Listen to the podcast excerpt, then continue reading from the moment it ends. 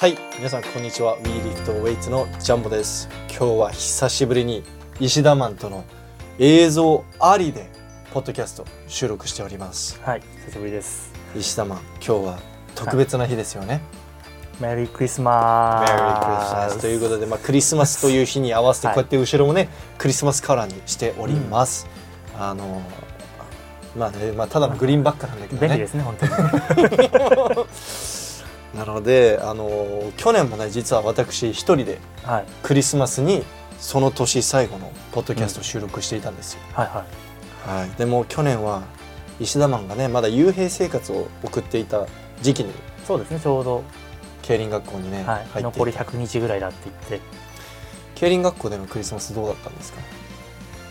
何があったかな？あ、でもご飯がちょっと豪華でした。ちょっと。晩ご飯、あ、ごちょっとどうか、普通にケーキとかステーキとか出て、おおなんかクリスマス感があって、むむしろやめてくれって感じの。おおあの 悲しくなっちゃうから。なんかあの人によっては喜んでる人もいたし、まあ、はい僕らはまあそんな季節感なんかなくていいんだけどみたいな感じで 早く終わってくれたらいいなそれだけでいいのにみたいな。結構それぞれでした本当に。なるほどね。でそのでまあ今年は石田マンもねはい。あの出てきたし出てこれたしはい。あの一緒にせっかくなんでねね。一緒にポッドキャストを収録したいと思います。はい。はい。なので今日もよろしくお願いします。お願いします。で、えーまず最初にねどういうはい。一年だったかっていうはい。話をしていきたいと思うんですけれども、じゃあまず最初に俺の方からはい。言おうかな。まあこれついこの間最近の出来事なんですけれどもはい。昨日か昨日ブラックシップスの大会久しぶりに本当に6ヶ月ぶり？7ヶ月ぶり？すごい久しぶりに、はいはい。あの大会に出たんですけれども、はい。なんかやっぱりこの年末が近いっていうので、うん結構みんな気合入っててこう年変える年変わる前にさ、少しでもいいから自己新出したいっていう気持ちがあるじゃんーありますあります。はい。で俺はなんか楽しくみんなでワイワイやるイベあの試合かなって思ったら、うんちゃんとみんな仕上げてきてたね。あビビったね。そうなんですね。あの慶応の学生さんたちもはい。何人か参戦してて、はいはい。であのーなんだろう都大会あったばっかだしあ今期大会ね。1週間前ぐらいにありましたよね。そう。17マス日ぐらいに。ターズと一緒にね、はい、ありましたでね。あったしまあなんか早慶戦とかもあったばっかなのかな、先月かな。先月ぐらいに。めっちゃ試合続いてますね。そうだからまあそんなうんやんないっしょって思ったら、うんうん。なんかもうほぼ自己新でみんなスタートしててえ？え？みたいな。え？すごっ。おいおいおいっつってじゃあ俺もちょっと本気出そうかなと思って 俺もう本当にはい。80の100スタートで 行く予定だったそうあの子いやジャーモンさんのやつだけ見たんですようん。試技を、ストーリーでね。そう。うん。軽くねって思って最初うん。その普段の練習の動画をバーって見た上で。なんかスタートそんなに軽いの？みたいな。うんそれこそ第二試技第一でいいぐらいの感じかなと思ってたぐらいなんで。うんみんなに言われた。そう。嘘でしょ。絶対もっとやるでしょって言われてい。や、はい僕はちゃんと宣言通り80の100で スタートしますみたいな、えーでもなんかみんなやるから、まあ、じゃあちょっと85の110にしとくかみたいな、はいはい。まあぜまあどうせ絶対取れるのよまあそうですね。さすがさすがに。で85を置いて、まあ、どうせみんな90付近で失敗するっしょって思ったら、うんうんもうみんな100付近成功してて。へえ え？ちょっとみんなみんな気合い入れすぎじゃないと思って。まあ俺あの本当859095で気持ちよく終われたらいいなと思ってたら、はいはい。あもっとやるかっつって8595しかもあの間空きすぎて。90でさなんかもう5人ぐらいいるから、あーまあまあみんな90そこみん置きに行くじゃん。きますねそこは。あのだからあの1回85上げ終わったらあ暇だなーってなって上行ってあのアップ上に戻って、はいあの90キロスナッチしてう、ん。であのふもう普通にめちゃくちゃ重くて。はこれやばいなと思って一回80キロ触っとくかっつって80キロ触って普通に失敗して、普通に失敗してあやばいやばいやばいあもうもう行かないとダメだあやばいやばいっつって下行って あの プラット行って95やってめちゃくちゃ軽かった。で普通に取って、はい。あやったあれ今日自己新いけるんじゃね？みたいな。俺素手スナッチがベストがなかなか伸びてなくて105なのよ。はいはでもなんか本当は106取りたかったんだけど、いうん。なんか100付近でちょっと、まあ、101とか102ぐらいでみんな失敗し始めて、おこれワンチャン？優勝？お？っと？って思って 103置きに行って。欲張って。欲張って103置きに行ってあのまあ普通に失敗して。でいやーこれどうしようって思って。でも俺が103取った後もみんな結構失敗続けて。これワンチャンジャーク頑張ったらトータルで勝ち逃げできるんじゃないと思って、うん。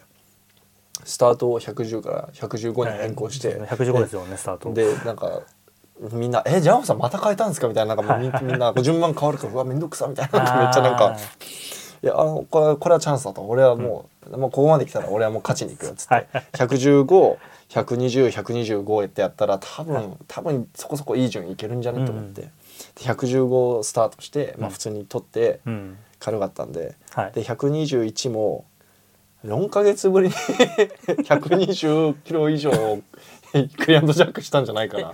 そんなやってなかったんです全かえなんかいそのインスタ見てる感じだとまあまあな重量結構触ってるじゃないですか。だからなんかボックスからとかそういう感ボックスからだとクリーンバンバン工場やってるんだけど、はいなんか130床からのクリアンドジャック全然やってないね。ああでいつも115で気持ちよく練習終わって帰るみたいな、はい。はい。そうそうそう。普段の練習重量を第一に持ってきて。じゃあ本当に最近調子悪かった。これ前のポッドキャストでも触れたんですけども、本当にここ最近調子悪くて重たいの上げて失敗して落ち込んだまま家に帰るくらいだったらもはいうはい。110キロも絶対取れる重量でセット組んであの気持ちよく帰ろうみたいな。練習がずっと続いてたから 全然触ってなかったのよ。あのスナッチ100キロも先週、3ヶ月ぶりに取って全然取れてない。えー。95もはい。結構バンバンバンバン落としてたし だから試合で軽々と95取って「あれ?」みたいな「軽い」っつって。で121取って「おお、はい。おお」みたいな。で120にするとはい。ああの阿久津でトータルに、はい足りないか1キロ足りないから121にしたのね、はい。で120以上阿久津阿久津ってあのジャーククソ強いけどクリーンが立てない選手が一人、人がいるんですよ。ス。ナッチも立つのきつそうでしたよね、うんうんうん、スナッチは阿久津に勝てないからとりあえずジャークでトータルで勝とうみたいな、阿久津ここ2年ぐらい自分の足ではい。120キロ以上立ったことがないのね、えそうなんですか、うんうん、2年以上かな、え。うん、最後に120キロ以上の重量を自分の足の力で立ったの2021年の都大会とかだよ、へえ全然やってないよ。あだからそうなんですね。阿久津で今年はい練習12月から始め今月しか練習しない。そのボディービルに専念してたから、だからいや靴120無理っしょって思って。でもあいつジャンホには負けられないっつって100スタートしたくせにはい。10011521って飛ばしてきて。15飛ばしはやばいですよ そうそうそう。そうそうそう。え？みたいな。121絶対さ多分させるけど絶対立てないでしょって思ってうん。うん121あいつあの意地で「うわーっつって叫びながらクリーン立って。ふざけんなよって思って。で100だからもうトータル的にあいつ100の121やってるから俺もともと126置いてたのね。ああ126もトータルで先に阿久津が、はいあの221やっちゃってるからあー。127以上やんないと勝てないわけじゃん。ですね。はい。でここで127置かなかったら、うん。男じゃねえと思って、まあ勝負ですもんねそこは。127置いてはい。で1年3ヶ月ぶりに 127キロを床からクリーンしまして。そんなやってなかったんですか床から。全然やってない。床引きもっとやった方がいいんじゃないですか全然やってない。反省点だよねこれはもう。試合出るならもうなぜかうん。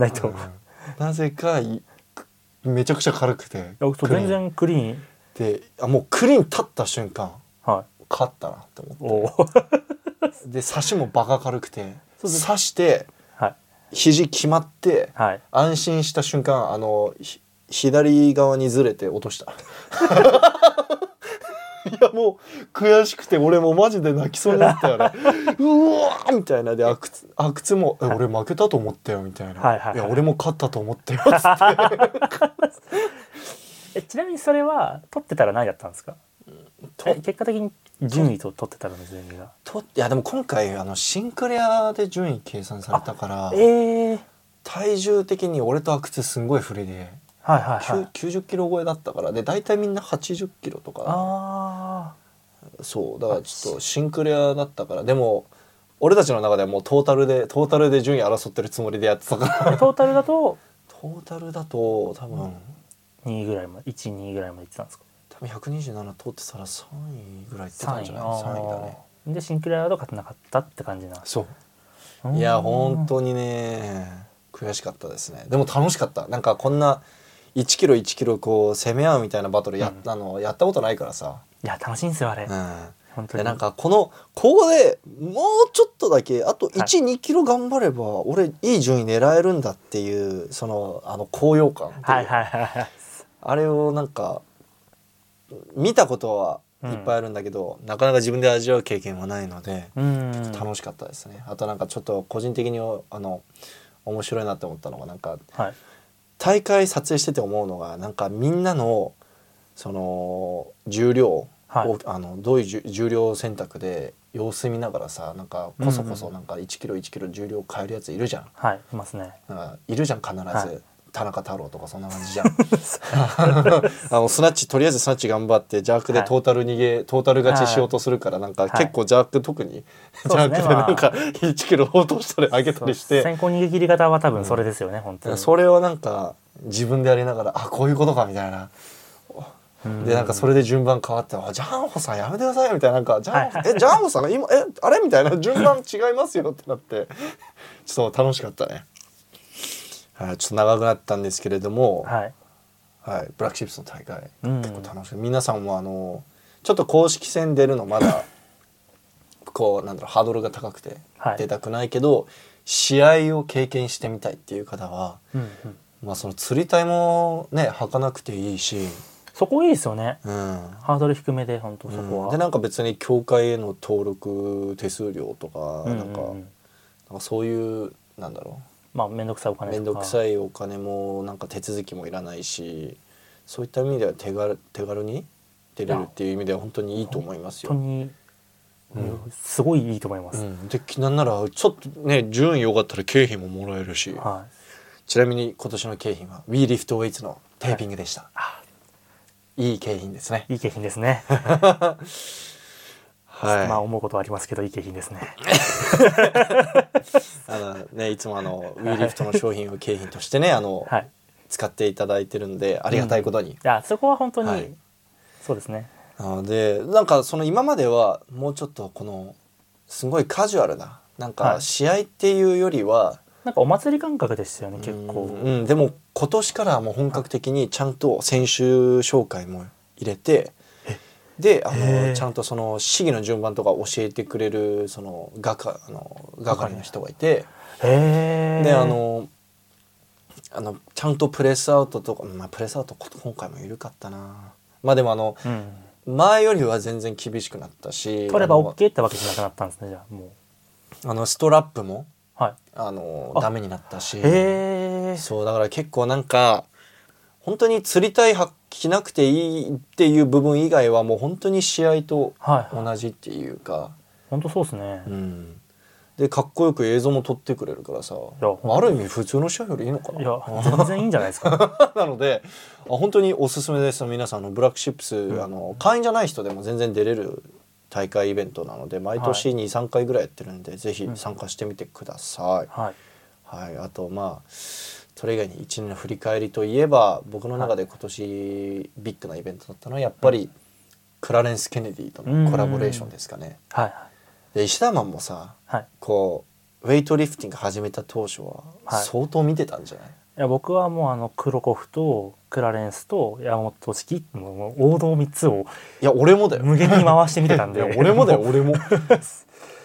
もな俺がもともと大好きだった筋トレ系筋トレ系、うん。まあ筋トレだけじゃなくて、まあ、パワーリフティング系の動画も作ってるうはい。あの YouTuber がいてその人がウェイトやってみたいってことで、うんクラレンス・ケネディとコラボしたのね。でそのそれがきっかけでウェイトリフティング競技っていうそのものを知ったから、はいはいある意味クラレンス・ケネディのおかげでウィーリフトウェイツが存在してるとも言っても過言ではないと。なるほど。ではでその数年後にね w e リフトウェイツ2019年に始めたんですけれども、その4年後にはい。クラレンス・ケネディ本人とね YouTube でまさかコラボすることには。それすごいですよね本当に、ね。やっぱ願ってれば叶うってことなんですかねそんな。願って実行すれば実行動に移したら意外といろいろ叶うってことですかね、うん。願ってるだけだと叶わないんですまあ残念ながら、いや本当に願ってるだけじゃね記録も伸びない。金も、ね、金も稼げない。もう何もできないいかにどう実行するかですもんね。そうだもんね。だって石田門もさ競輪始めた本当最初の頃はさもうはい。なんかゴールドジムでちょっとあのなんかなんだっけ？パワーマックスだっけ？ちょっと漕いでみたりとか程度だったじゃん、あそうですね。なんかそれこそもう本当に選手からもう最も遠いところにいるっていうか。あの競輪のことをの毛の字も知らないけど受けてみっかぐらいの感じで、うん。でもそのちゃんとねなんかいろいろ人こう知り合って、なんかなプロの人を紹介してもらったりとかして練習場も使わせてもらったりとかしてであの試験毎年チャレンジして、3そうですね年3回目で受かったんだよ3ね。回ですね。だから3回目で受かってついに競輪学校も入って今はもう見事デビューを果たしてるわけじゃん。はい。だ意外と実行に移してみるもんですよね。まあ確かに。うん、ある程度なんか道筋が見えたらそうだね。行動するのはありかなとは思いますね確かに。うん、ということで、うん、それ以外にはついにこの WE リフト始めた当初は思いもしなかったけどねボディービル大会も撮影しに行ったりね、あー山本さんの。そう山本さんがきっかけきっかけでボディービルの大会も撮影に行ったし、あと今年あ初めて国体はい。撮影に行って自分そっ自身で、か国体行ってなかったですねそういえば。去年はシューマさんにお願いしてちょっとはい。映像を交換してもらったりしたんだけど、はい。実際に自分で行ってし撮影するのは初めてでした、うーん。なのでそんな感じですかね、はい。はい、ちょっとブラックシップスの大会の部分がだいぶ長くなっちゃったんですけれどもはい。石田マンはどういう一年でしたか？まあできすぎたなってぐらいのお。気分なんですけど僕の中だと、まあまあ、僕在所55位ええ。はい、70日55位でまああれ本当に関係ないんですよ。本当に。うんうん。本当に順位は関係ないんですけど、まあ、実際でも養成所にいて55位だとまあまあ来るものがあると。うん。精神的にも結構。なるほどね。一回あこれ出ても無理だなってマジで悩んだ時期もあったんで11月ぐらいに去年の、でなんかデビューしてみたらトントン拍子で本当本当に本当にうまくいっちゃって。もう瞬間的に。あれでも最初の試合は？あれはまあ置いといてください。まあまあまあまあ、まあ、失格で。いやいいやまあや冗談ですよ。まあまあまあまあそういうこともある。あれまあ大事なのは7月からだったんで、そう。で7月から、まあ、本当にそうですね。3連対率90%ぐらいずっとあったんで、あれだよねあのはい、いえっと、一着したレースが何個あったんだっけ？ちょっと見ていいですか？今年だけで結構あったもんね完全優勝もあったでしょ。完全優勝は2回です。2回もあったよね、はい。でその他のレースでもさその、3日間中2日間はねあの1着だったりね。あそうですね。あったよ大ね体えっと今年、まあ、まだあの年末もう1本走るんで。まこっから？あ27日前県なんで。マジ？あさまあ収録のお前明後日ですけど。頑張れ。大変ですね、はい、で今44戦4走走ってうん。1着回して24回、うん。まあこんなまさか1着取れるなんて。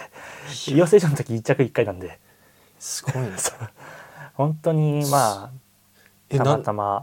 なたまたまじゃないでしょ？なんか変わったんじゃない？なんか何が変わったんですか？何が変わった？まあ養成所のレースの形態が多分僕の中だとあんまり得意じゃないパターンというか。うーん違うんだ。全然違いますね。本当に別物なんで、となるだから本当に養成所の順位が高くてもあんま勝ててない人もいますし立ち回りがうまかったら勝てるんであれは。なるほど、ね、僕は立ち回りが下手なんでだったら力勝負にするしかなくて、なるほどね。同期しかいないと力勝負だと勝てないんですけどうん。味方がいる状態で同期と戦うとその先にちゃんと動いてれば勝てるとかいろいろとまああってまあそこはまあ読み合いですけど本当に。勝負なんで。心理戦結構実は結構あるんで。なるほどね、はい。まあ本当それもただ走ってるだけではないと。ではないですね。本当仕掛けるタイミングとかも相手によって変えてますし。まあなるほど。本当それがたまたま本当噛み合った。本当本当にまさかだからレインボーカップって本当この間走ってきたんですけど、うん。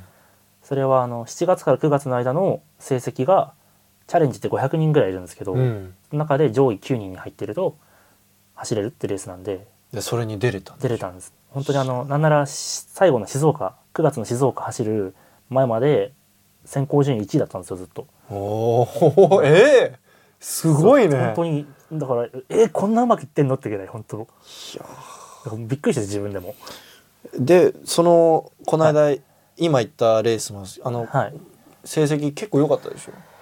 まあ結果的に4位で、うん。まあ、3着までに入れば上のクラスに上がれたんでああ惜しいねだそれは。からまああと1 0ンチ足んなかったと。ねなんかまあまあ。8分の1とか書いてあって8 8分の分の1 1輪って書いてあってえ？みたいなはい。そんなえ？自分でも一瞬「えどうた?」って狭みたいな。ほんと1 0ンチぐらい。まあでもそこからさらにえーっとタイヤ差ビサ同着とかってあるんで。まだまだ全然その細かい段階はあるんで。あるんだ、はい。なるほどね。同着とかさもうね。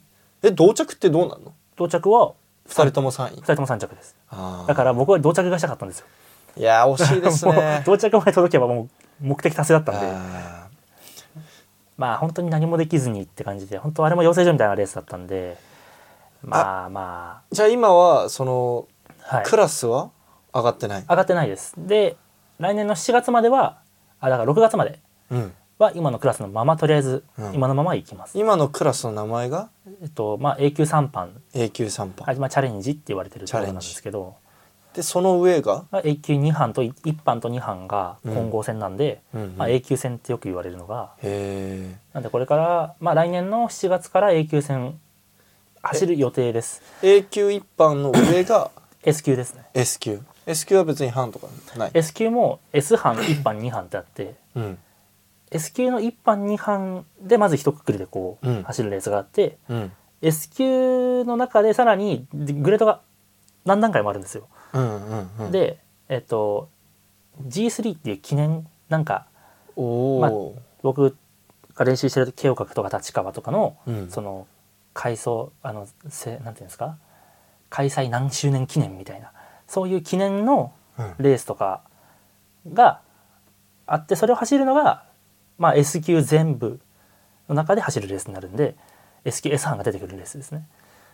だからまあグレー G1 とか G2 とか G3 っていう格のレースになるとあの S 級 S 班が出てきてでそれ以外は S 級の選手がプラスでいたりとか。あのさなんかそのニュースとかではい。見るそのはいなんか何億賞金もらいましたあはいみたいなあ,、の選手たちはどこにいるの？S 級なんていうの？S 班です。SQS SS って言われる。神みたいな存在なんあでしょ人間じゃないですねあれ完全に。あれもう本当に人間あれは10のレベル人しかいないとかでしょ確か。あ9人です、ね、9人。もうなんかねななんか本当に うん十二気づきだっけ？なんだっけ？あのあの 鬼滅の刃の柱みたいな感じの柱みたいな存在たちでしょ本当にそんな感じです。あーもうあのエエスパーダみたいなブリッツで例えるならね。まあ本当に。本当そのレベルの人たちなんで、ねもうあの正直一緒の空間にいることすら申し訳ないぐらいのなんかなんか競輪のウェブサイトあれもあるよねなんか賞金ランキングみたいな、ああありますありますでなんかはいその上の人はもう本当におかしいぐらいもらってるけど。今12億ぐらいですか？今そうそうだった、うん。はい。でもなんか言うてはい。50位の人もはい。めちゃくちゃもらってるみたいな。言うてよまあなんか2000万3000まあ万とか、3000万ぐらいいってますね多分。だよね。はい。だからなんかあそのた例えばさもうはい。普通に他のスポーツだとさもう上位3名以外はもう賞金ないみたいな,、ああなんかもう なんか10位以降はもうほぼなんかもうなんだろう。飛行機代も払えないみたいななんかわかる？まあまあなんかそういうのあるじゃん。はいはい。まあすごい世界だなって思って。意味だと、まあ、僕らも普通に生活、まあ、余裕で生活できるぐらい。そうだよね、はい。えー3000万まあ一生貯金頑張ってもねあの集められない人は集められないからね。きついですね。そう。3000万ってすごいですようね、ん本当に。なのでいやすごい世界だなって思って。はい。まあ、まあ僕も賞金全部載っちゃってるんでさ調べれば出てくるんですけど。あそうなの？はい。だからえちなみにあ賞金ランキング何位ぐらい？のあランキング知らないです。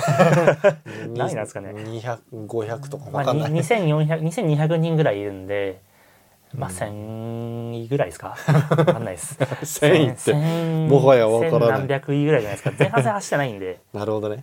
そっかそっかそっわせればかまあまあな1順位。年間フルで走ってたら結構違うのか、多分。でもその1回レース完全優勝とかしたらもう賞金結構もらえるわけじゃん。そうですね。いやーその生活結構変わるじゃん、いや本当に、うん。あの回転寿司をうん。値段見なくても食えるようになったっていうのがちょっと嬉しくて、なんか前のポッドキャストも言ってたな しょぼしょぼっつって。いやでもでかくないですか？だってこれままあででかいね。財布の中身見ていやこれは食っていいな。いやこれ食ってダメだな。いやコスパ考えたらこっちの方がいいなとかめっちゃ考えて食ってたのがあこれ食いたいこれ食いたいって言ってくれるって。いや石田マンも大きくなりました。大人になりました石田マンも。えあのまあ結構今年パフォーマンス良かったんで、まあ、賞金もそれなりにもらってると思うんですけど、なんか大きい買い物しちゃいましたとかなんかない？うんまあ車をローン組みました。一括で行けよそこはっつって、まあでもまあまあいろんなもの使いましたねでも、うんあのまあ、ワットバイクってマシンも買いましたし。てかさその俺よくはい。他の人からさ競輪選手ははい。その上位に行けば行くほどいっぱい稼げるけど、はい。言うてその必要経費がめちゃくちゃ高いから、みんなが思ってるほどうん。裕福な暮らしはできないってよく聞くんだけどさそれってはい。本当なの、まあその会社に勤めじゃなかったら多分みんな同じだと思うんですけどうん。会社勤めの人だったらもう手取りがそのままじゃないですか。だから年収いくらっていうのはまあうん。そのなんていうんですか社会保障保険とかも会社が払ってくれてますし、うんうんうん。家賃補助とか入ったりとかもしたらうん。表向きの金額プラスアルファで結構もらっててなんか年収例えばまあ400万だけど個人事業主の人だったら多分その水準に行くためには600万にしいかなきゃいけないとか。ね、結局税金が自分で払わなきゃいけないはい、全部自分で払わなきゃいけないんでそういう意味でだから1000万ぐらいいかないと、まあ、600万ぐらいにならないよみたいな感じの多分極端ですけどそれは多分。あとなんかその移動とかはい。なんかあとバイクのメンテナンスとか、はいはいはい。あとギアとかいろいろ。まあお金がすごいかかっちゃそうって聞くけど、こだわる人だったらフレームを本当に、まあ、数ヶ月に1本とか、まあ今ちょっと注文時間かかるんで、まあ、どんぐらい作るか分かんないですけど、まあ、大体年23本ぐらい作る人は多分少なくまあ普通だと思うんですけどそれぐらいが。うん。で大体1個30万前後するんで。いやー！って考えるとウェイトあのお得だね。これこれ買えばね。これいくらですか？これこれはねちょっとルーシャージュあのあんたのやつが高いけど例えばまああの普通のウェイトシューズね大体2万円3万円前後。ああじゃあ全然高いでです釣りたい釣りたいまあはい。高くカスタムで作ったとしても2万円ぐらいじゃうーない、んあのーレースで走ってる靴は、まあ、僕はメルカリで2000円で買った靴を履いてるんですけど。おっと？それでそれでも優勝できるってことだかだかららね今めちゃめちゃコスパいいんですよ、うんうんうん。ただあのまあ新しい靴も2足ぐらい買って1足6万にしました、いやーなって考えるとあんたもルーシャージュも安いもんだね。そう意外と安いんですよ。いやいや本当にこだわって作ろうとしたら足の型取って石膏作ってとか木型作ってカーボンで全部バーってはめてみたいな。アシックスのカスタムでそこまでこだわってる選手たまにいるもんねでもね。えそれでどんぐらいですか？えいやすあのー8万ぐらい。8万ぐらい。それ27万します。うわ もうだから中古の軽買えるよあ買えます買えます、ね。普通に買えます。だから本当にそういう細々じゃないですけど、うん。まあ必要なもの買っていくとまあ意外と確かにちりつもだなっていうのはいやーチリが1円万円単位でくるんでチリじゃねえチリじゃないっていう。チリチリじゃないっすジャブジャブ。まあまあ重たいやつが そうってくるんで。ああ痛い痛い痛い。なるほどね。自転車全部で大体560万ぐらいかかるんで今。全部、うん。一から揃えようとしたら。全部新しいもの買ってフレームも作ってってなると。まあもちろんそれ使い回せるんで大丈夫なんですけど一回落車とかしちゃって全部ダメになっちゃったりとかしたら全部買い直しなんで。落車すると。はい。もちろん壊れるのか。保険とか保証とかも降りるんですけど、うん。それで買えるほど安くないんで、なるほどね。はい、まあでもちょっとあの脱線しちゃったんですけど石田まあ全体的にはかなりいいスタートが切れたと。そうですね。想定したよりは最初の試合ゼロったあゼロったって言わないか。失格。まあまあゼロ点のもんですよまあさ最初の試合ちょっとね失格しちゃったけどそれ以外はね結構もう成績いいもんね。そうですね本いや本当当おめでとう。いやマジ嬉しいよ。なんかずっとこう石田マンの最初から最後まで全部見てるからさ、本当にゼロから知ってますもんね。本当に本当に。なんかあのゴールドジム行って「ジャンホさん僕パワーマックス乗りに行きます」っ てななんで？じゃなななんでお前筋トレじゃなくてなんでパワーマックス講義に行くの？みたいなそのその頃からね。一緒にやって数値ほぼ変わんない。そうそうそう。でちょっと石田マンがね不機嫌になってね「あ。れ?」みたいな「えっ?」つって。ちなみに俺それ一回こいでもう1週間ぐらい筋肉痛になった出し切って。ますね死ぬかと思った本当に。はいということでまあそういう一年でした。はい。うん、あの今後もねあのー皆さんね石田マン。石田マンを通してね競輪にも興味持ってもらって。であと石田マンあのねだってレースウェイトリフティングに比べたらね比べ物にならないくらい頻繁にねレース走ってるんで。そうですね。月2から3場所行ってるんで。でそれあで本当にいろんなところでやってるから、はい。ぜひ近場で石田マンが走ってる時はあのちなみに本名石田天台なので,、です。はい。石田はまあ普通のあの石に田んぼの田で、はい。あの自転はい。の天で、えっと、大まあ大きいのですね。まあ大多分ここに出ると思うんで、で、はい、石田天台ってここに出しておくので 石田天台で検索してもらうとあの競輪のあのレースの情報全部出てくるんで。はいぜひ応援してやってください。はいお願いします。あとこれも言おうとした俺。ありがたいことね石田マンね競輪のなんかインタビューとかね、されるたびに必ず w リフトウェイツの T シャツをね律儀にね毎回着て あのインタビュー答えてくれる。これこんなに嬉しいことはないですよ。せっかくなんでねやっぱ。Google イメージで検索するとね全部 w リフトウェイツ。結構載ってますよね。そう。あれ？これ俺のシャツやんみたいな。意外とそうちょっと意識してきてたりもしてたんで。嬉しいね。あじゃあ俺これから俺なんか、はい。あの動画出るときここに石田マンの顔で。石 石田マンの顔で出るよで名前だけにしてください。せめて石田天台の T シャツ作るか。もうあのもう販売用とかじゃなくてもうプライベートプライベート用で。プライベートでです。あの石田マンを応援してる人たちに配って。ああねそれで応援しに行ったら嬉しいっしょ、嬉しいですけど恥ずかしいですねいや結構見えてるんですよ客客席。ね見えてるよね。僕結構見てますっていうか、結構近いもんね、はい、近いし、あのできるだけ視野広げようと思ってるんで、うん緊張しすぎちゃダメだなと思って。なんでめっちゃ見るんですよ。うんうんであの誰来てるかも結構確認してるんですよ割と、うんで知り合いいたらあ そうなるよね。顔出さないようにだけしてでもあいるみたいな感じで結構やってるんでそれ切られてやったらちょっと恥ずかしくて。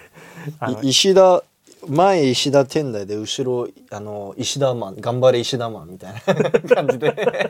デザインしてくれたらそれ着てきます。了解です。だけ開催持ってきます。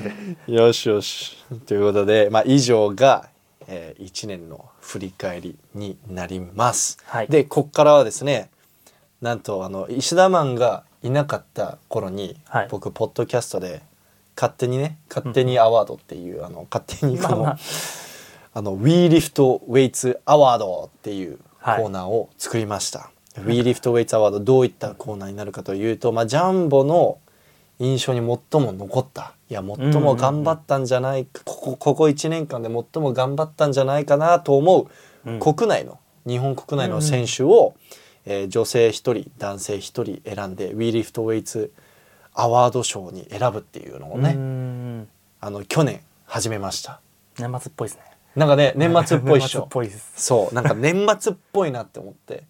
であの今年もですね、まあ、去年も WeLiftWeights アワードに選ばれた人はな T シャツプレゼントしたりテーピングとかプレゼントしたりしてるんですけれども、まあ、今年も、えー WeLiftWeights の T シャツ。であのうん。まだ販売開始できてない本当は今月販売開始する予定だったんですけれども、うんあの来年の1月から販売開始する予定である WeLiftWeights のニースリーブ新しい新商うんうんう品ん。とテーピングと T シャツプレゼントしたいと思っております。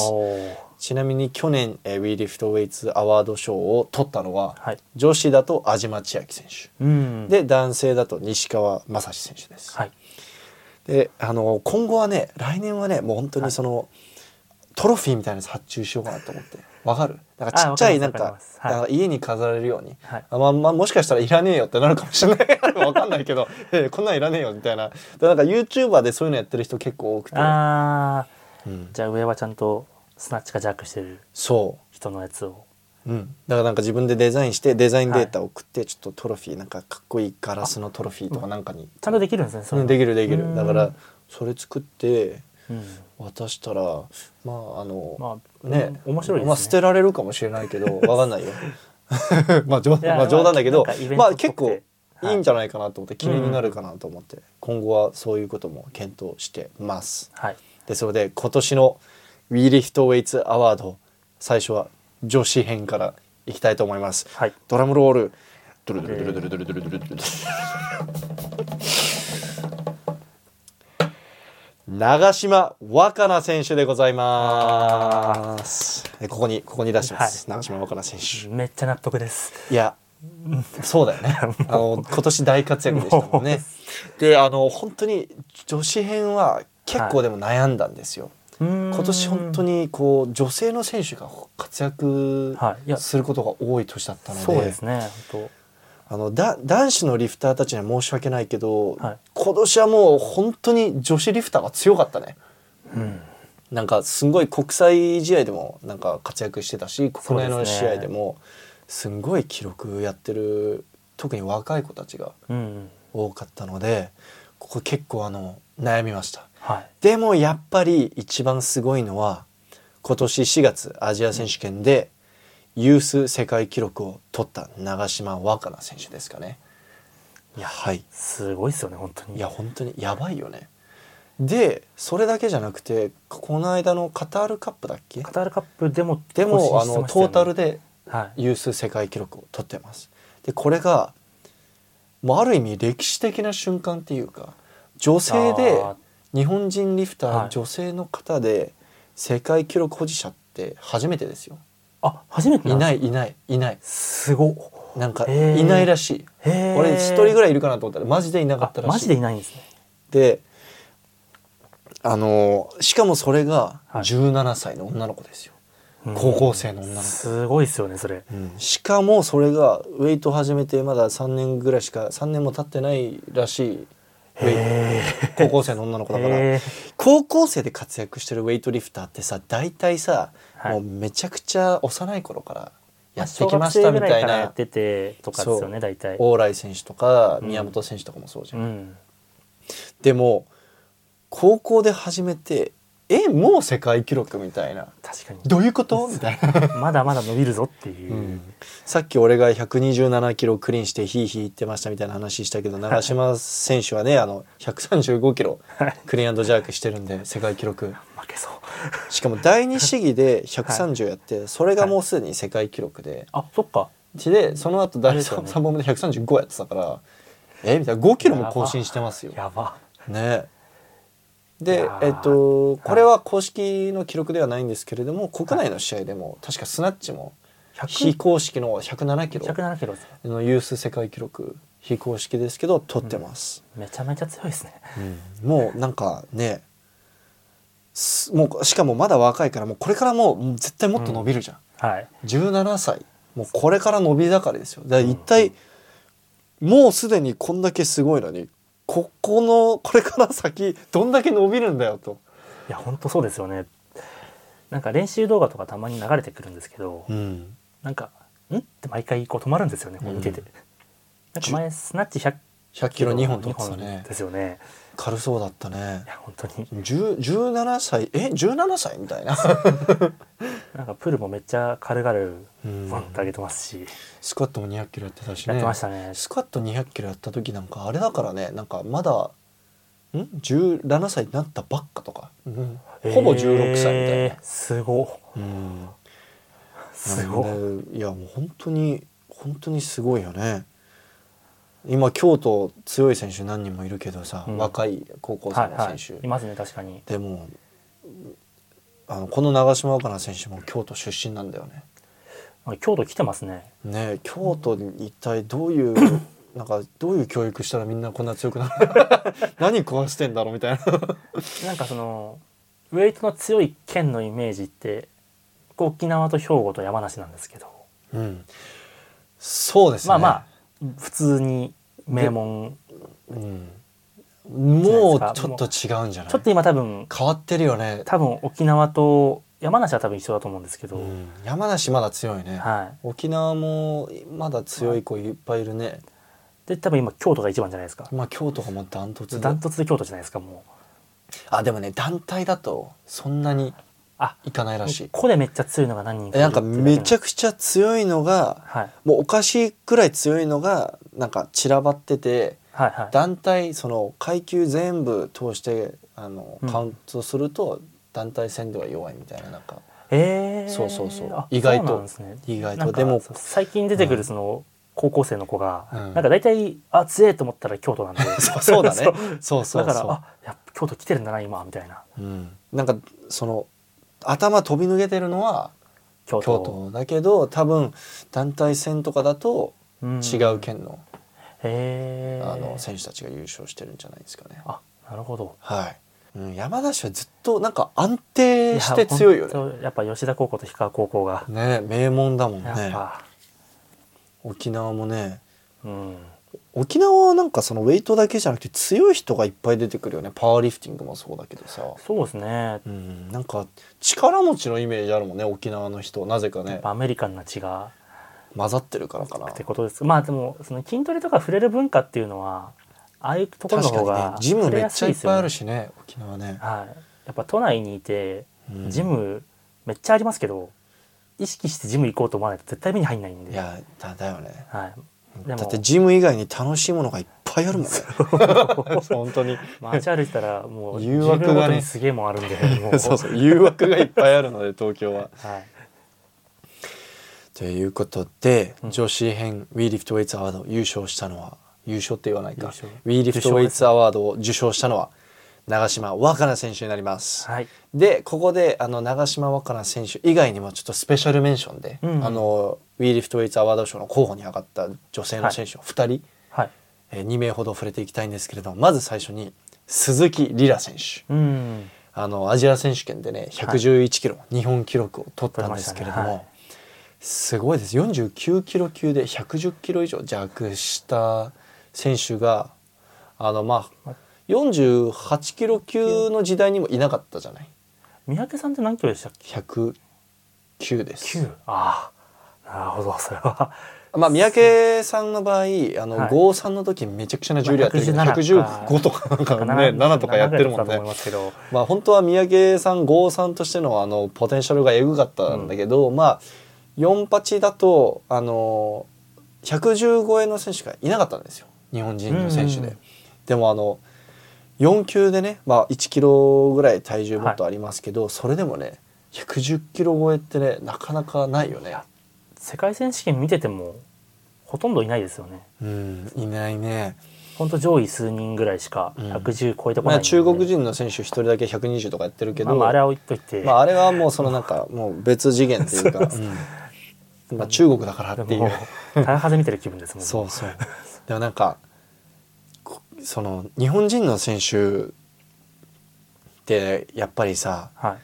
こう見てて安心するのがもう絶対まあ、まあ絶対とは言い切れないかもしれない、まあ、99.9%ナチュラルだと。分かるじゃん、まあそうですね。特にそのナショナルに入ってる選手であればあるほどうん、検査される頻度が上がるからうん、その順位こ国内で順位低いリフターより多分ナチュラルの可能性が高いわけじゃん、そうですね。うん。可能性としてはね。いやみんなナチュラルだと思うよ、みんなナチュラルだと思うんだけど、確率で言ったら相当高いですよね。すもう毎なんか月1回単位で検査されてるナショナルの選手の方がナチュラルの可能性が高いじゃん、だからそこを安心して見れるっていう気持ちがあるから、なんか余計応援したくなるっていうか。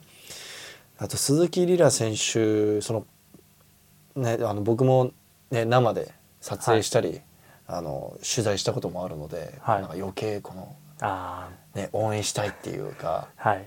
あと111キロを取った時は感動しましたね。ちょっとちょっと泣きそうになったよね。いやいや年かなってちょっと思ったんだけど あの感動して、うん、うん、泣きそうになりましたね。いや本当にすごかったですしかもちゃん、うん、ちゃんと大きい舞台で取ってるのがすごいですよね。そう大陸選手権で銀メダル取ってたんでやばいっすね。でかいよね、いや。うん。本当に、もうあのパリはもうアジア選手権でやったトータルがあればもうパリの内定はもうほぼ確定なんじゃないかなあもうじゃあ試合とけばもう大丈夫。ううん。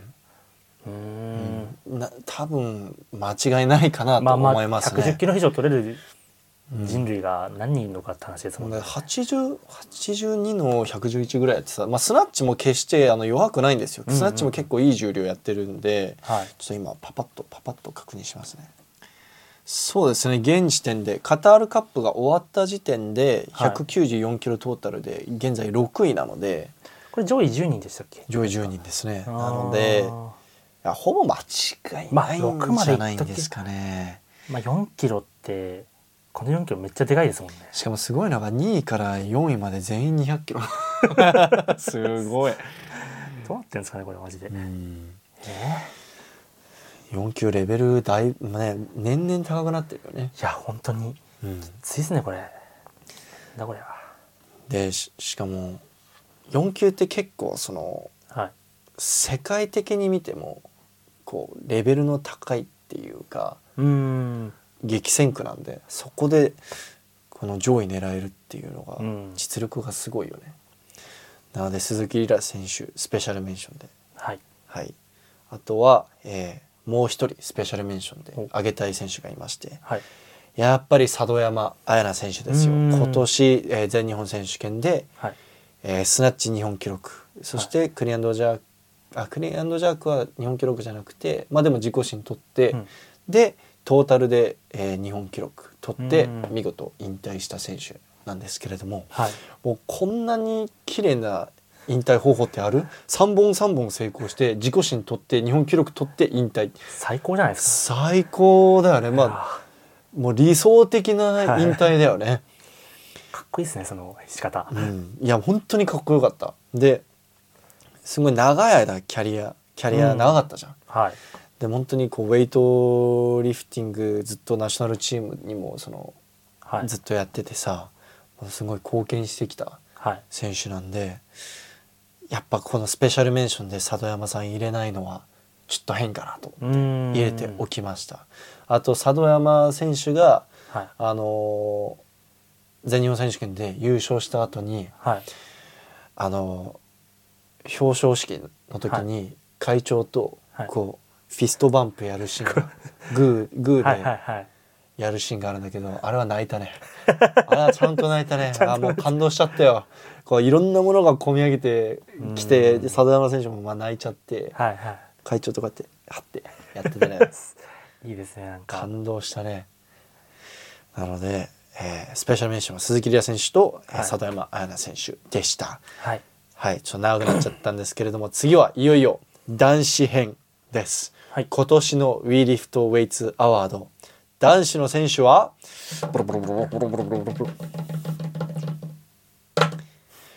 宮本正則選手です。ありがとうございます。宮本正則選手。なんと今年ね4月のアジア戦、まあ、これもアジア選手権の話なんですけれども、はい、優勝ですよ優勝。すごいそれ大陸選手権で。最後に大陸選手権優勝した日本人の選手って誰？伊佐岡さん？えもういないよね？いる？いた？今三宅さんとかは？三宅さんとかは多分してると思いますけ伊ど佐岡さんも？ちょっと待って。ちょっとす出てこないんですよ出てこ全然出てこないよね。あのまあそれぐらい長い間大陸選手権で優勝なんかクリアンドジャークでメダル取りましたとか、スナッチでメダル取りましたとかは、まあ、ちょこちょこありましたね本当に。あったんですけれども大陸選手権アジア選手権で優勝は長かったですね。だいぶ長い間あなかったのでいやーこれも感動しましたね。ですごいのがクリアンドジャーク2本目からもう日本記録、プラス自己新試合自己新記録である191置いて、1はい置いてはい。で取ったんだけどプレスアウトで取られちゃったでそうだ。はい3本目で同じ重量を挑戦してはい。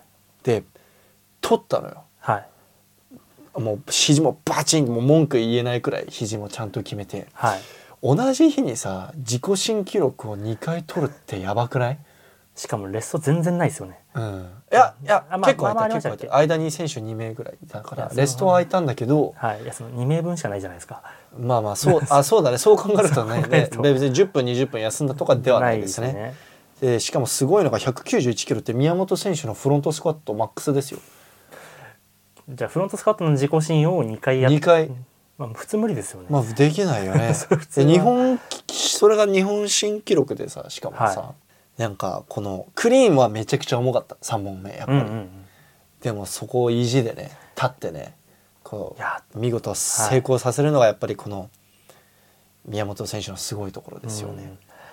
立ったらさせるっていうのはすごいですよね。そのうん。僕あのい今まで国際試合何度か行ったことあるんですけれども、初めて「君が代」を聞きましたね。あー確かに。初めて聞きました。そっかあれ種目別だと流れないですっけ？流れないですね。トータルでしか流れない。トータルでしか流れないんですよ。そうなんですよ。歴史的な瞬間立ち会ったんじゃないですかそう。俺本当に次「君が代」を聞けるのいつだろうって思って。いや本当にうんわかんないです。けど、まあ近いうちにまたあるかもしれないですけど。うんいやそのなくともその歴史的に見たらあそうなかなかなかなか。そのあのね表彰式に立つことはあっても1位はなかなかないじゃんね。例えば、うん。73とかだとやっぱり中国人の選手とかもめちゃくちゃ強いわけじゃん、はい。だから一生中国の歌流れてますよね多分。そうずっと中国だよね,、アジア大会なんて特にうん、ね。前半戦中国しか流れないそれこそアジア選手権ってもう特に73だとさ、はい。激超激戦区じゃん。一番きついまでありますよね、うん。あアジアだと、ということであの男子はもう、はい、あのウィーリフトウェイツアワードは選びやすかったですね。あもうこのねさすがに。大陸選手権優勝はないでしょう。他に。世界選手権優勝しないともう 超えられないですもんね。そうね。世界そうですね。世界選手権優勝してる男性の選手がいたら、もうもちろん間違いなくそっちで,で、うん。その次オリンピック優勝してる人がいるかどうかあもちろんもちろんですね。それしかないんでなので2いやつしか。宮本選手あの、うんこ君が代が流れてる時にはい。あの表彰台の上で泣いてたんですよ。僕それを取りながらこれもですね何度も言いますが、あの泣きそうになりました。あ泣いたわけじゃないですね泣いたあのこれあの一回鈴木リラ選手で一回もうすでに泣きそうになってたんでちょちょっと体勢がついて、あ そうそうそう。ということで宮本選手おめでとうございます。ます。次会場でお会いした時にはあこれ長嶋選手にももちろんお渡しするんですけれども、次、えー会場でお会いする時には WeLiftWeights グッズ、えーたくさんああげますのでうん。楽しみにしておいてください、はい。で男子ももちろんスペシャルメンションがいます。はい。でこの選手は去年もあのよくポッドキャストでお話、もっとよくポッドキャストで僕が何度もお話ししたことのある選手なんですけれども、はい。やっぱり西川正史選手。うん。見た？みまあいろいろと。インカレ見た？205キロ指してたよやばいですね。102です今。はあの体重97キロでああ205指してます。体重97キロで205はめちゃめちゃ強いですね。いい二十歳だといなかったんじゃないかな今まで。100キロ体重100キロ以下であそっか。持田さんが205は100持田さんはずっと105だから。ずっと105だ。そっか。確かに。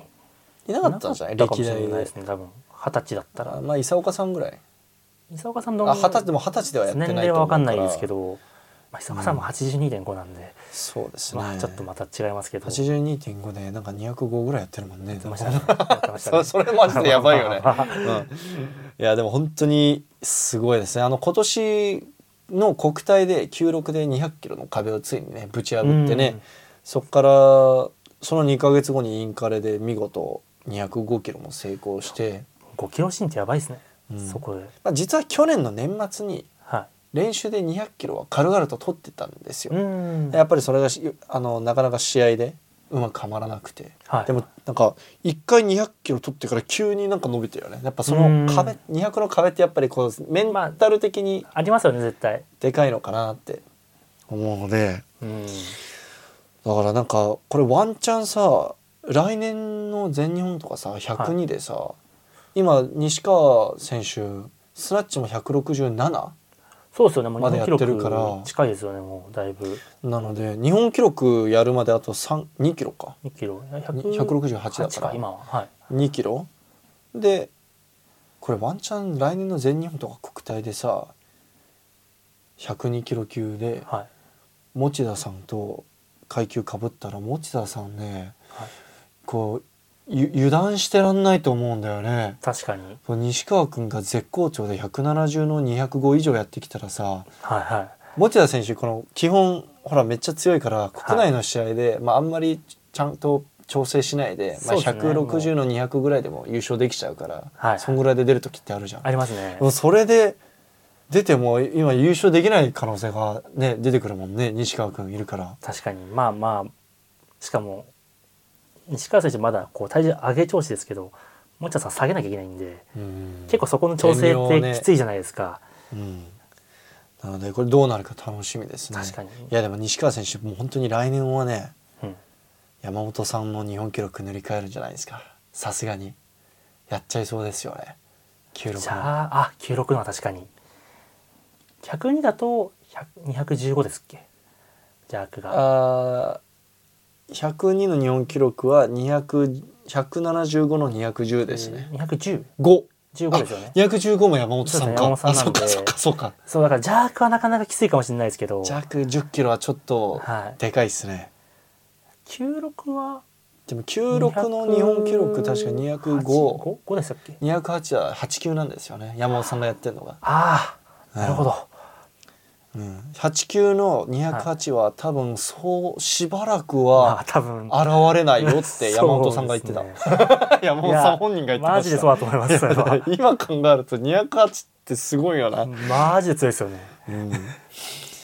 なのであの96の日本記録はまあ近いうちに西川選手が全部塗り替えちゃうんじゃないですかね。うん。はい、なのであの山本さんの記録がこうなくなっちゃうのはある意味こうちょっとあの惜しいなんか心惜しいものがあるんですけれどもでもなんかこのやっぱりこう次世代の強いリフターが出てくるっていうのも、まあいいことですよね。素晴らしい。塗り替えられてこその記録というか、うん。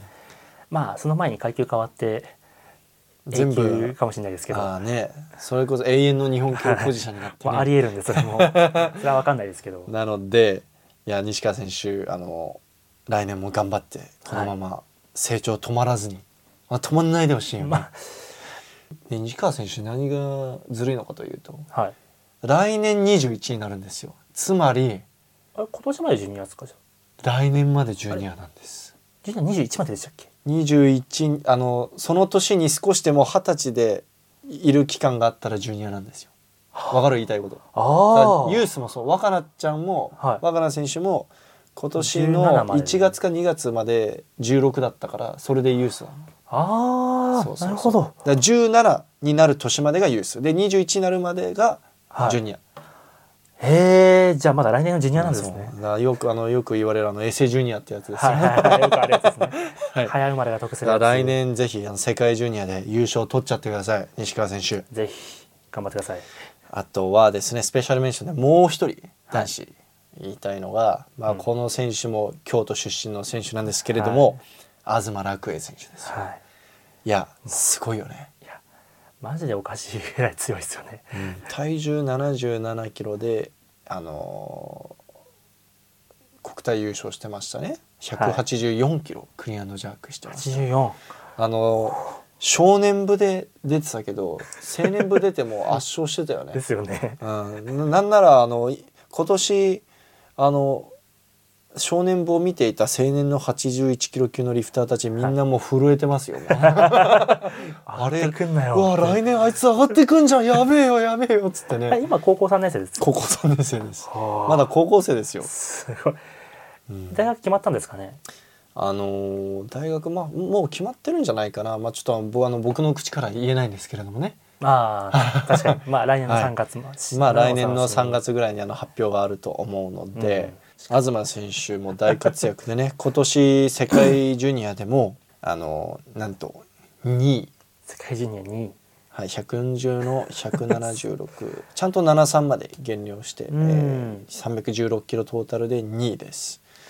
宮本選手もジュニアの時。一回優勝したよ優ね勝か優勝か。いやあのねいつもね宮本選手かあの、CJ カミングス選手どっちかだああったんよね。そうだ。そう。そうですね。6級ねしかもね。はい。はい懐かしいね。6級の頃の。いや本当懐かしい。いや今思うとねあの頃のウェイトリフティングが一番盛り上がってたんじゃないかなって思うぐらいね。僕が始めた頃ですけど だよね。ずっと見てましたねその辺の時、うんそうですね。いやー懐かしいですね 今もうもう CJ カミングスって名前聞いてすごいうわーってなりました、一回なんかねほぼ引退してたかもしてたもんね、うんんか CJ カミング選手だって今もう8級ですよそうですよね。この間カタールカップ出てましたけど確か そうさでかすぎて誰か分かんなかった。名前見て「ん本人これ?」と思って。そうそうマジででかくなりすぎて誰だこいつってなって これカミングス君みたいな。昔可愛かったのにっつって。あんなごつかったっけ？そうそうそう。いやーねごっついよね今ね。めちゃめちゃごついですね。あであーちょっと話それたんですけどはい東選手もね今年ももうすごい記録も伸びたしでスクワットでスクワット275キロ、すごいですよねスクワット、この間練習でもなんか210本やってましたし。うん、10本？10本 210キロってね宮本さっき出てきた宮本選手あの1本1本か2本できるかできないかだもんね。宮本選手確かバックスクワットのベストが222キロなんでね。ああじゃあ確かに23本ですかね。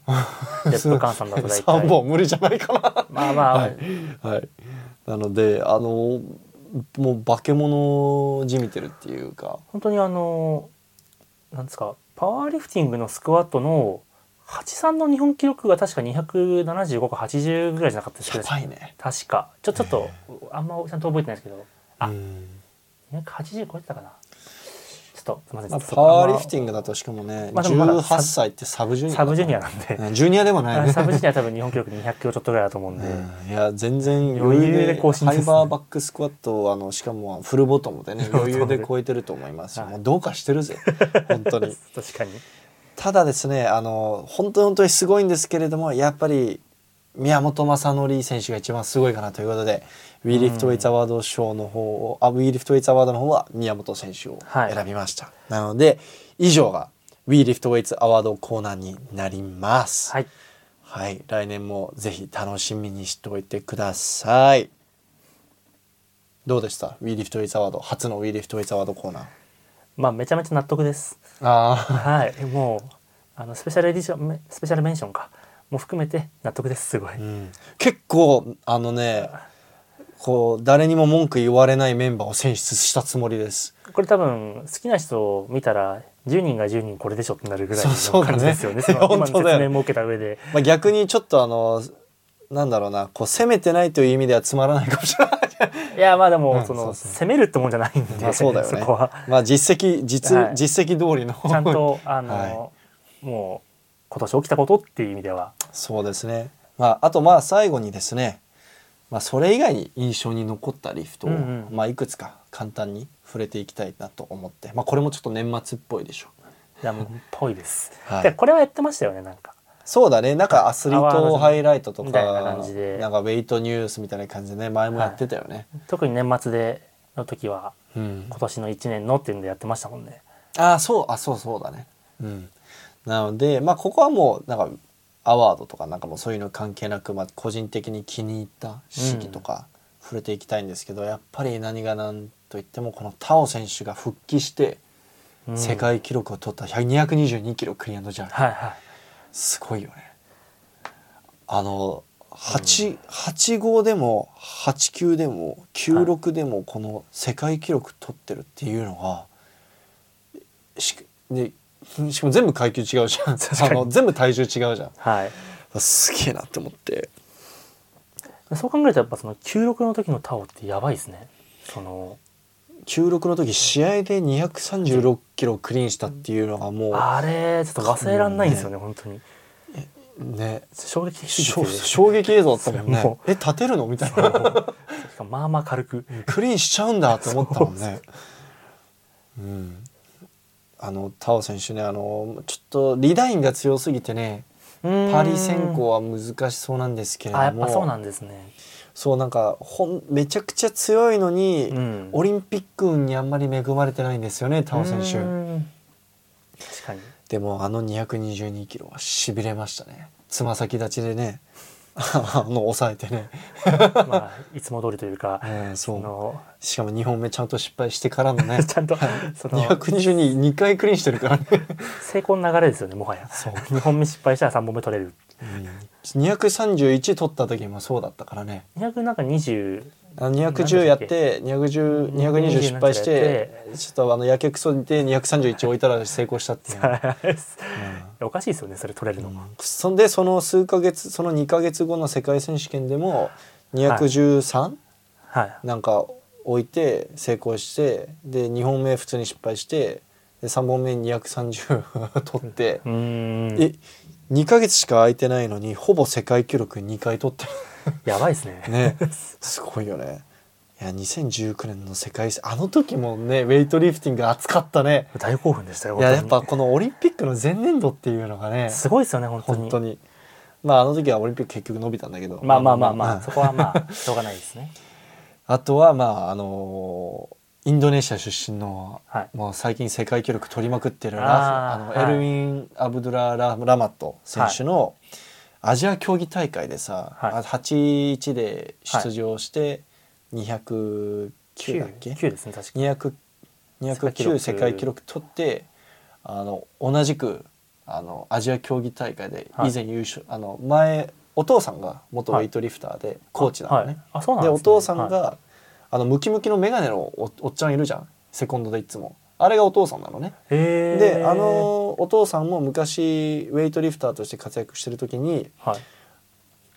あのどっかの試合で優勝して試合優勝した後ポージングをボディービルのポージングをやったらしいの。でそのお父さんのそのレガシーを引き継ぐはい引き継いでラフマット選手もほら東京オリンピックの時もさ B セッションで圧倒的に重量上げた後はいはい。ポージングしてたじゃん。なんかあーなんかやってましたね。はいはい。サイドチェストとかやってたじゃん。はいはいはい。親子一緒に世界記録取った後お父さんステージによ呼んで、はい。一緒にポージングするっていやあれはかっこよかったですね。熱いですねなんか。激アツだったよね。あしかもお父さん今もムッキムキでね あのあの日のためになんか筋トレしてきたんじゃないかなっていうぐらい。絞ってますね。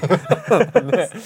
親子で減量してきてるかもなんならエルウィンよりでかエルウィン選手よりでかかったもんねお父さんね年の子出てますね。いやあれはかっこよかったですね。あれもさそのちゃんと最後に試技やんないとさやんない許されないじゃん。そうですね。その時間がないですもんねそこの。うんそう次の選手控えてるからさ普通はね、でもあのなんか世界記録取った人の特権っていうか。確かに。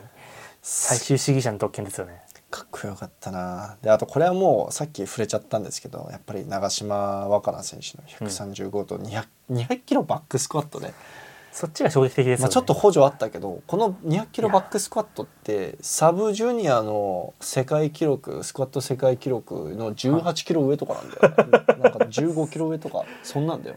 なんか180か70ぐらいでなんかレップやってなかったですっけ？やってたやってた、なんか世界記録でレップやってたんですね。ねえすごいよね。ねえ。5年後ぐらいに250キロぐらいやってるかもしれないですね。10 17歳？いやもうなんかえみたいな何何食べたらそうなるんだろうな本当にね。考え本当に。想像もできないぐらいの強さだもんね。あとはですね僕結構あの個人的に応援してる。これ多分石田マンと前のポッドキャストでも触れたんじゃないかな、ちょっと待ってね。オリビアオリビア・リーブス選手って言ってあアメリカの選手なんですけれど、まあ、まだジュニアなんですよ。でこの選手はあの若菜ちゃんよりスクワット強いです下の階級で。71キロっていう。71で210スクワットしてて、えうんジュニアで。強しかもノーベルトノーニースリーブで。ノーギアですね。ただ最近クリアンドジャークするときにベルトをつけ始めましたね。なんかあのやっぱ年ですかね。やっぱまだジュニア。あほら18の時とちょっとあーまあ2歳も。いや嘘で変わんないでしょ。かわいいあだから100この間のあのカタールカップで、えー、147、えー世界記録あのジュニア世界記録を取っていて、いやもう。つ強すぎるよね。あアメリカの選手って、はい。この特に女性の選手が今すんごい伸びてるから勢いがすごいよね。あれケイトないでしたっけ？確か。僕あうんなケイトない、うん。対キサリンリオリビア・リーブスか。ケイトバイバートだね。ああそうか今は。あの離婚してね、これこれ前話したね。はい話 しましたね。ケイト・バイバート選手が 本当は71でね昔世界ジュニア記録、ジュニア世界記録取ったり114キロスナッチ。142キロ弱もしてましたっけ？100 4040あの練習でラックから157とかや155ぐらいやってるやば。いやででもそのケイト・バイバート選手が負けたんだよオリビア・リーブ選手に。最強って言われていたあのケイト・バイバートが、でさらにもっと昔はい。の話をすればもともと71といえばマティ・ロジャースっていうこのあ圧倒的な、ね。はい。その誰も超えられないもう多分歴代最強であるアメリカ人の女性の選手っていうふうにピックアップされていた選手がいたんですけれども、まあ、大体105の135ぐらいやる選手だったんですよ。うんうんうん。それをケイト選手ケイト・バイバート選手がもうズゴーンって抜いて、うん。でいやもうさすがにケイト選手抜く選手現れないでしょうと思ったらオリビア・リーブ選手がボンボンボンボンボーンってね、しかもキャリアめっちゃ短いですよね。うん。まあ2年とかですよね確か。うん、すごいよね。ケイトせケイト・バイバート選手が世界選手権でメダル取った時もキャリアめっちゃ短かったよ。ああそっか。もともとクロスフィットやってて、はいはたまたまウェイトの試合国内の試合出たらなんか優勝したみたいななんかそんなそんな感じのなんかもう漫画のみたいな。漫画の主人公みたいな 感じであの活躍してたよね流れがね。うん。なので僕はそれぐらいですか？なんか石田マンありますか？印象に残ったリフト。あのこの間カタールカップちゃんと見たんですよ。うん。ちょっとちょうど試合も空いてて、うん。レースも空いてたんで。いやーやっぱあのーメソハソーナ選手。はい。102キロで出てたじゃないですか、そうだね。まあ、ジャーク第二試技で日本記録世界もう優勝決めてうんうんうん。第3記録でその231キロ選んだじゃないですか。うん。世界記録、世界記ね。録、とえワールドスタンダードはえ？なんかなんかワールドスタンダードは231だったんじゃないかじゃあ232かな。なんかな世界記録でしょ？世界記録のや取りに行って、なんかでも入る時からちょっとだけ若干様子おかしかったように見えたんですけうんうんど、でそれで、まあ、プールだけで終わってそれを見て大爆笑しているティアン・タオがめちゃめちゃ印象に残ってます。あどうせ無理でしょみたいなね。そうそうやっぱりかみたいな感じでこう笑ってたタオを見てるのが面白かったです。ちなみにあの似たようなことがはい。さ2年ぐらい前にあの、はい。スイスのはい、あの試合でもあってはい。ロスタミが、あの232、はい。96で232置いてなんかはい220キロとかもう余裕で失敗してんのに、はい。なぜか232二をあの2を置い置いてはい。でタオがまあいるのよタオもそこに。タオが「え？みたいな「絶対ふざけてるよ」みたいな「はい。無理っしょ」みたいな。で普通にもう普通に失敗惜しくもないみたいな、失敗してでタオがそこでも大爆笑して やっぱそういう現場結構あるんですねじゃあ。えーでもメソハソナ選手はあれですね、2年前の世界アジア選手権でも230とってます200いや220 28なんか。いや220ねあの222ぐらい取ってたんじゃないかな。ではいはもうなんか世界記録取るためだけに102に増量してきましたみたいな感じだったのそのい。時ほん当時は96だったから本当は。ああそっか。はいはい。であの230に置置いてまあまあ普通に失敗したんだけど、うんなんか結構昔からね結構前から世界記録ねあの挑戦何度も挑戦してるんだよね。意識はしてるんですねやそうっぱ。でもなかなかあの記録超えられないですよ。だってタオもあのはい231キロ取るためにはい。モラディ超えなきゃいけなかったから確かに 確かに。タオの前にまずモラディがいたから。バケモンがいましたもんねそこの。ね本当ね多分モラディが全盛期で体重減量しないで102で出てたらね今頃だ240なんとかです多分。って練習で体重100キロぐらいで200の245ぐらいやってるから205確か205取ってますよね。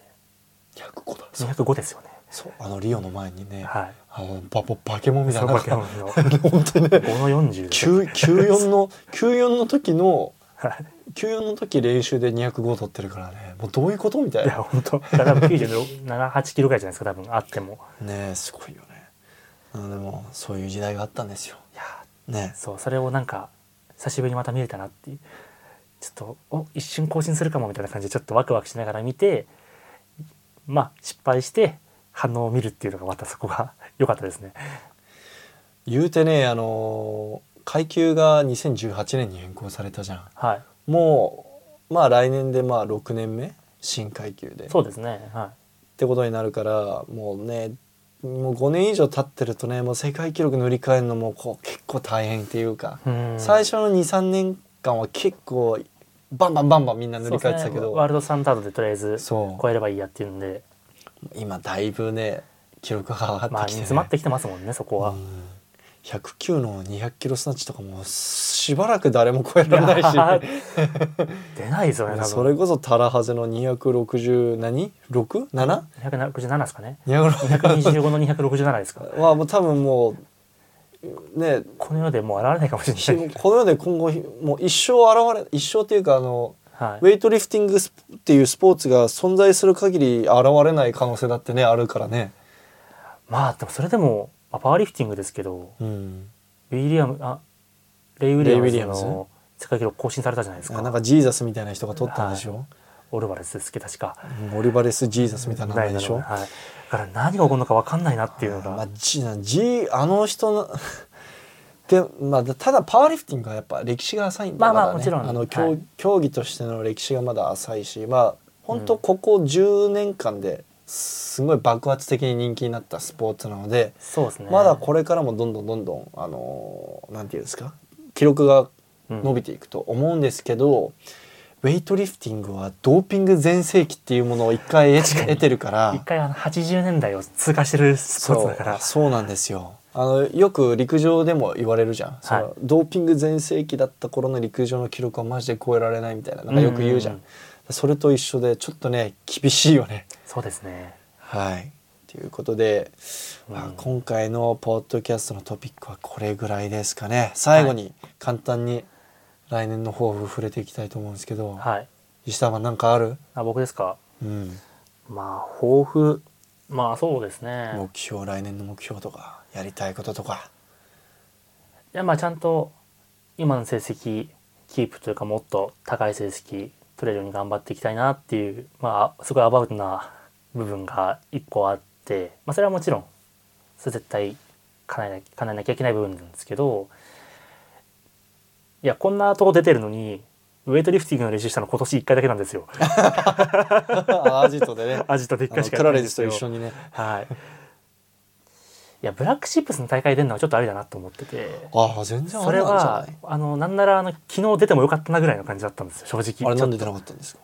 と。いや気づいたらもうエントリーとかも考えてなかったんでそ その時には出ようと全然思ってなくて。じゃあ次次のやつ一緒に出ようか。東京ストレングスちょっとタイミング合えば、うん。競争かぶかってなかったら出ますか？じゃあ。でその大会がある月だけはい。ちょっと練習して。仕上げて、はい。うん、じゃあ勝ちますね。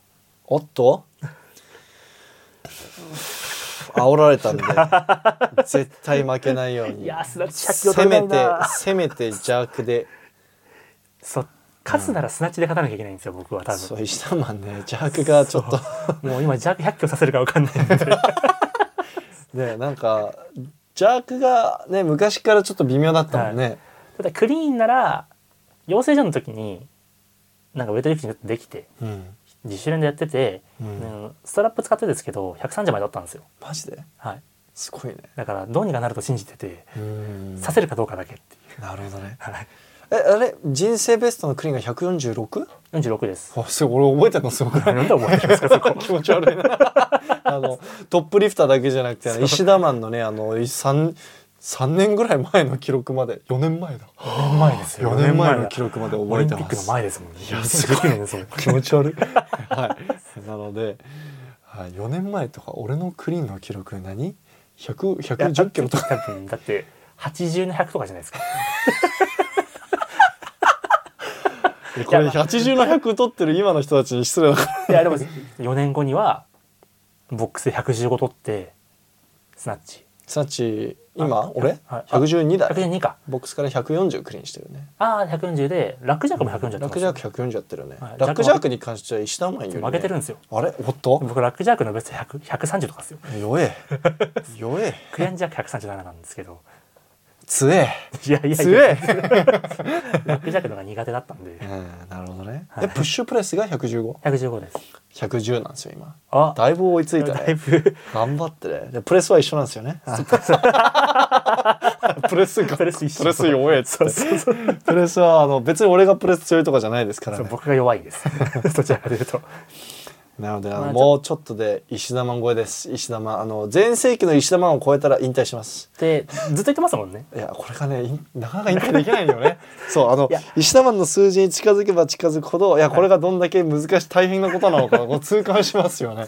そうあのいやずっとトップリフターの話してるんで、はい。数値大したことないように聞こえるじゃないですか、はい。なんかみんなその60のいや200とかほんとほんとね。なんかうん50の80とか言ってるんで あんま見ないんですよね。そのそあんまり。社特にあの社会人。社会人とか大学生で始めた人でね、あのしかも独独学でしょ？ずっと。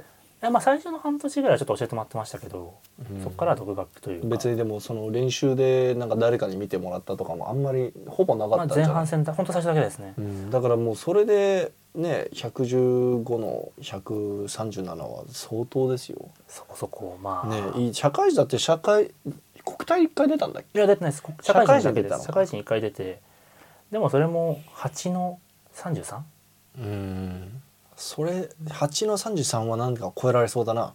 来年。時100 140に1回抑えたんですよ、ね、いや本当はね2年ぐらい前に石田マンの記録もうパパーンってあの抜いてね あのねあのいつでも引退していいぞみたいな感じにしたかったんですけど、これがねあのなかなか難しいもんです。あのやっぱりねこう、このまま練習していけばまあこのまま伸び続けるでしょって思うじゃん。うんでもいざこの130キロがあの自分の鎖骨の上に降ってくるとね、いやこれクソ重てえなってなるんですよ。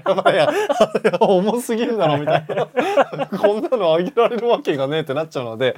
まあまあこれがウェイトリフティングのね楽しいあの面白いところではねまあ、そこからどうやって伸ばしていくかとかね、はい、だからぜひそれは僕はブラックシップスの大会で上げてもらってそのままリフティングシューズを置いて、引退？今更？もうもう引退してるようなもんあ違う違う違う。ジでしょャンホさんが。あ俺が、はい。ああを見たいんですよ。やるなら。お俺が石田マン超えて記録超えて。公式戦でもなく 東京ストレンクスでスで多分俺の後に誰か出てくんのに 靴置いて。ジェンディじゃん。いやでもずっと言ってるじゃないですか。僕の記録超えたら引退するって。はい。そう。まあ実際引退するかどうかわかんないけどまあ引退するって言ってたじゃないですか。そうですね。だからもうぜひ一回やってほしいんですよね。わかりました。超えて。わかりました。はい。では僕の来年の抱負をここで発表したいと思います。お。来年石田マンの記録を超えます、おお115の130だ。余裕っしょ。余裕だよ。あの練習見てるとちょっと池田の雰囲気があるのがそう。あの一昨年ぐらいまではまあ言うてなみたいな感じだったんですけどなんか最近ちょっと強くね？って。この練習で扱ってる重量重量ね結構ねだいぶだいぶいい重量同じ同じような重量で練習してるもんね、はい。でボックス強えみたいな風になってきてるんで、うんよしよしよしよし。あれ石田マンの抱負の途中だったっけ？それああ全然もう終わってるんです終わった？終わってるのも。なるほど、まあ僕は東京ストレングスに出るですね。そうだね。じゃああの、石田マンの来年の抱負はまあ競輪引き続き頑張るのとちゃんとまあまあちょっとウェイトも再開しいやずっとやりたいんですよ。やりたいなと思ってるんですけど家の近くにあんまできる場所がなくて、まあそれ大事だよね。そうなんですよね。ちょっとそれで考え中というか、うん。まあなんかそのもちろんみんなやってると思うんですけどウェイトのためにいろんなとこ行ってとか。それがまあ今実行できてない状態なんで。まあ、一回ねあのこれ田中太郎氏とのポッドキャストでも触れたんですけど、一回その生活リズムにこううまく組み込むことができれば、まあ、あとはもう習慣になってそうですね。生きやすく、まあそのなんだろうわざこのすごいなんか意気込んで頑張んなくてもうんいける状態を一回作れば、あとは楽になるから、ね。とりあえずちょっと一回近くというか、まあ、比較的行きやすい場所を探してうんうん。やれる環境を作んないといけないんでそこはちょっと探してみます。いや楽しみにしてます。はい。はい、で僕のそうですね来年の抱負、まあ、石田マン超えるのとお。あとはですねまああのこれは本当は今年中に達成したかったものなんですけれども、はい。来年はあのもうす可能な限り YouTube の方に力を入れて、うん。まあ、登録者数今1万3,000人ぐらいなんだよね。ね。はい。できればね5万人行きたいけど、まあ、5万人はちょっとあの言い過ぎなのでとりあえず3万人超えを目指して、まあ、何かあったら一気に増えますもんね、登録者って。そうだね。こう上がるわけじゃないですもんねじわじわじわじわって感じよりもバーンって一回上がるんで。うん、なんか増えれば増えるほど伸びやすく、まあ、これここれあのこれはカットですけど、あああった。アルゴリズムの話なんかしませんよこれ,、ね、これ有料コンテンツです。有料コンテンツ。はいなので、まあ、ちょっとあの今年サボっていたなっていうところもあ,、あったし、まあ、来年はこうバンバン、まあ、コラボできる時はあの他のクリエイターの人とコラボして、うんあともうちょっと自分を出してもいいかなと思ってせっかくだし、まあ、自分もあのうんこうやってリフティング頑張ってますし、はい。あの自分がリフティング頑張ってるからこそ提供できるコンテンツ、まあ、ただの、うんうん。まあ、カメラ向けてね撮影するだけだったら、まああのまあ、ちょっと厳しく言うと、まあうん。い誰でもできるじゃん。まあそうですね、うん。多少知識があれば。そうそうそう。なので、まあ、シンプルにもうカメラ向けて撮影してる人っていうよりはこう、うん。じウェイトリフティング常に実践しながらで今はうん。1年以上のコーチングの経験もあるわけだから、確かに、クラスの指導もしているのでうん。あの自分だけが提供できるユニークなコンテンツがコンテンツがあるとうん、思っているのでそこを頑張って出していきたいなと思っています。はい。はい。なので皆さんあの来年も引き続き WeLiftWeights の応援よろしくお願いします。お願いします。ということで皆さん Merry Christmas and a Happy New Year これいつ投稿されるんですか？